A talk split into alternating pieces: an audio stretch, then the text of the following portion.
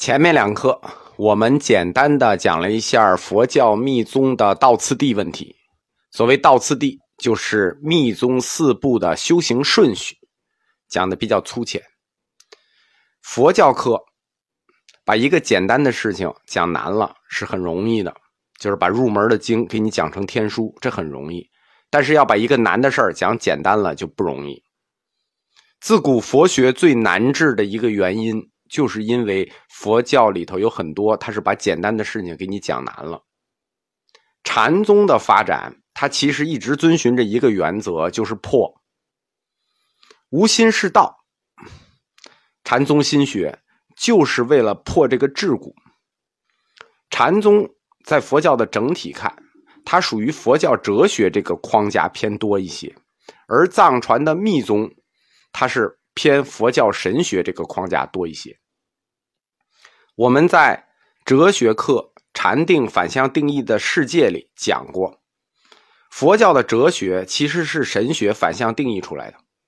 因此，佛教的密宗它在体系上确实就要高级一块，这是我们必须承认的。就是密宗确实是真难，所以我们也只能简单的展开讲一下密宗的这菩提道次第，懂了就懂了，不懂就不懂了。就也不需要深入了解这一块。如果特别有兴趣呢，将来可以听密宗的课。我们还是回到雍和宫的这个密宗殿，给大家重点讲一下雍和宫里头最重要的密教本尊大威德金刚。大威德金刚，它的梵名叫阎摩迪迦，亚玛塔卡，藏文叫亚曼达嘎。在雍和宫最后一个院子万福阁院子里头，西侧有一个楼叫雅曼达嘎楼。这个雅曼达嘎楼就是大威德金刚楼。大威德金刚这个名字，实际是我们汉语在翻译的时候给它附加出来的名字。因为有降恶之能，故称大威；因为有护善之能，故称大德。就是能降恶就大威，能护善就大德，故。称大威德金刚，因为大威德金刚他是文殊菩萨的勇猛相，文殊菩萨的寂静相我们知道，左经右剑，左边背一个经包，右边是一把剑，这代表什么呢？代表勇猛和智慧，剑代表勇猛，经代表智慧。你有勇，自然就生威；你有智，自然就生德，所以就是大威德金刚。因为大威德金刚的形象特别恐怖，所以又叫怖畏金刚、恐怖畏、怖畏金刚、无畏金刚、牛头金刚。他是藏传佛教五大本尊之首。藏传佛教的五大本尊：大威德金刚第一个，密集金刚第二个，圣乐金刚第三个，喜金刚第四个，十轮金刚第五个，就是这五大本尊。但是呢，这五大本尊在藏传佛教里并不是每个教派都一样。就是说，这五大本尊每个教派都是五大本尊，不是。比如像香巴嘎举啊、帕竹嘎举啊，他们就没有十轮金刚，但基本上统一的是五大本尊。这也叫格鲁派五大本尊。但实际上，格鲁派常见的、最常供奉的只有三大本尊。雍和宫建宫时期。格鲁派主要信奉的也是其中的三大本尊：大威德、密集和圣乐。喜金刚、十轮金刚当时并不重视。在五大本尊里头呢，这个喜金刚来自于哪儿呢？它的来源很早，喜金刚从唐朝初年就有。密教最早的纯密祖师善无畏曾经翻译过一个叫《大圣欢喜双身大自在天供养法》，在这里第一次提到了喜金刚。喜金刚是我们汉传密教唐密系统的金刚，但在藏传寺庙里也有，但修持的实际不多。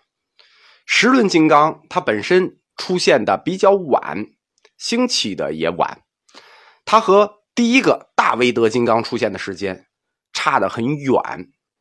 大威德金刚秘法，它传自呃藏传佛教有本书叫《清史》，就是。呃，布顿佛教史啊，清史啊，红史啊，这都是藏传佛教的史书。清史里说，松赞干布时代就出现了大威德金刚法，这是松赞干布传的。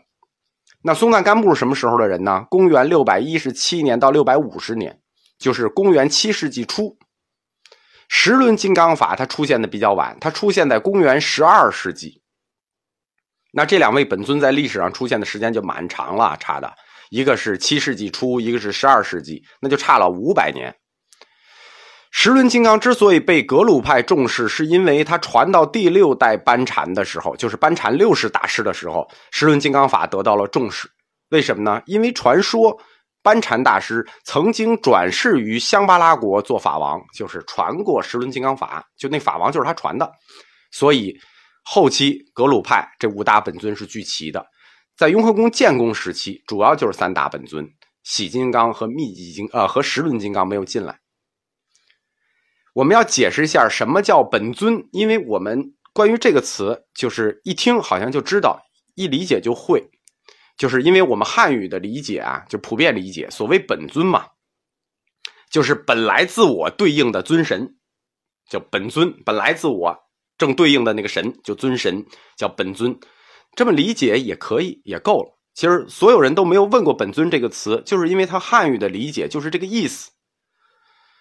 但实际上，在教义上解释“本尊”这个词是比较复杂的，它是藏传密教中一个复杂的概念，不不叫藏传密教，就佛教密教中比较复杂的一个概念。就什么叫本尊呢？佛教的基础理论认为，佛有三个身，就三个身体：法身、报身和应身。其中，法身是无形的，那就是法本身嘛。法身就是佛法本身，它是无形的。那报身和应身呢？那是有形的，对吧？所谓应身，那就是曾经在这娑婆世界传达佛法的释迦本人应身；报身就是他涅盘成佛之后的报身。其中这一个应身出现在世间，这个报身出现在出世间，就是所谓这两个身有形身，一个在世间现化，一个在出世间现化。法身是纯纯粹无形。佛教它的密教。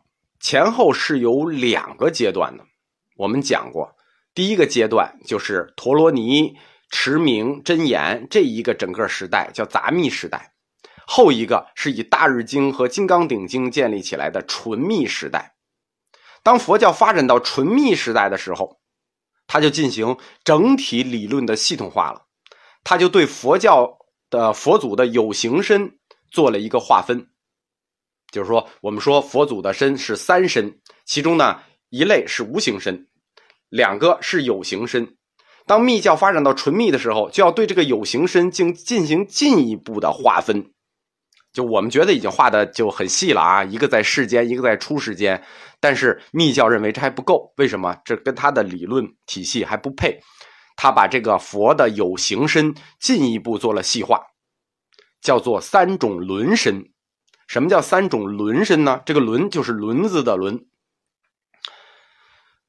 所谓三种轮身是这么定的：佛的本体就是他自己，佛的本体法性叫自性轮身。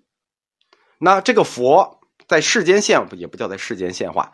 这个佛化菩萨成寂静相的时候，叫什么呢？叫正法轮身。如果他现冥王愤怒相，叫什么呢？叫教令轮身。听懂了吗？就是把佛的一个有形身。我们说密教它的核心理论就是要在有形身之间找到一条秘密道路，在报身与应身之间找到道路。所以他要对有形身进行进一步的细化，他就把它细化成了自性轮，成菩萨相的正法轮，成冥王相的教令轮。换句话说。如果佛的本体呈现了佛的样子，佛的相，这叫什么？自性轮相。如果它成一个菩萨相，像观音菩萨那样，那是什么？寂静平和的样子，那就代表大成道，代表大成道就叫正法轮相。如果成一个愤怒的样子，就是我们看到这个大威德金刚，那就叫冥王相。冥王相就是代表金刚城的教令轮相。这个词叫正法轮，这个词我们常听，但什么叫教令轮呢？教令轮，教令，拆开理一理解就好好好理解了，对吧？正法轮，正法理解吧？轮，正法轮相，教令轮，教令拆开，教令就像圣旨一样，就是教旨，对吧？皇上叫圣旨，我们佛祖的叫教旨，就是教主，比如大日如来、毗卢遮那、世尊，他们发出的这都叫教令。轮呢，就是印度的那个武器，印度这个武器轮，他们就认为无坚不摧，啊，无始无终的一个圆，又无坚不摧，所以教令轮就是教令和轮的合词，它就比喻释迦摩尼或者是毗卢遮那的教令，就像一个无坚不摧的法轮。那这个法轮就有两种了，对吧？一个叫正法轮，一个叫教令轮。那对应的像。形象就是正法轮相和教令轮相，因此本尊是什么呢？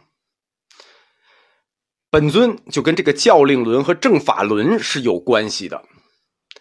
我们修行密教修行，谈身口意三密相应，三密相应要对应的那个菩萨的教令轮身，就是本尊，听懂了吗？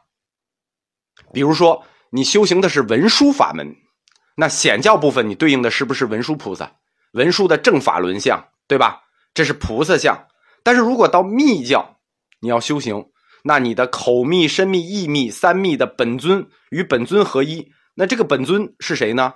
就是文殊菩萨的教令轮身，就是文殊菩萨的愤怒相。本尊就是愤怒相的菩萨，那就是大威德金刚，就是。再白话说，本尊就是你要修行的那个菩萨法门对应的愤怒相。不知道我说明白没有啊？说没说明白，大家再听一下。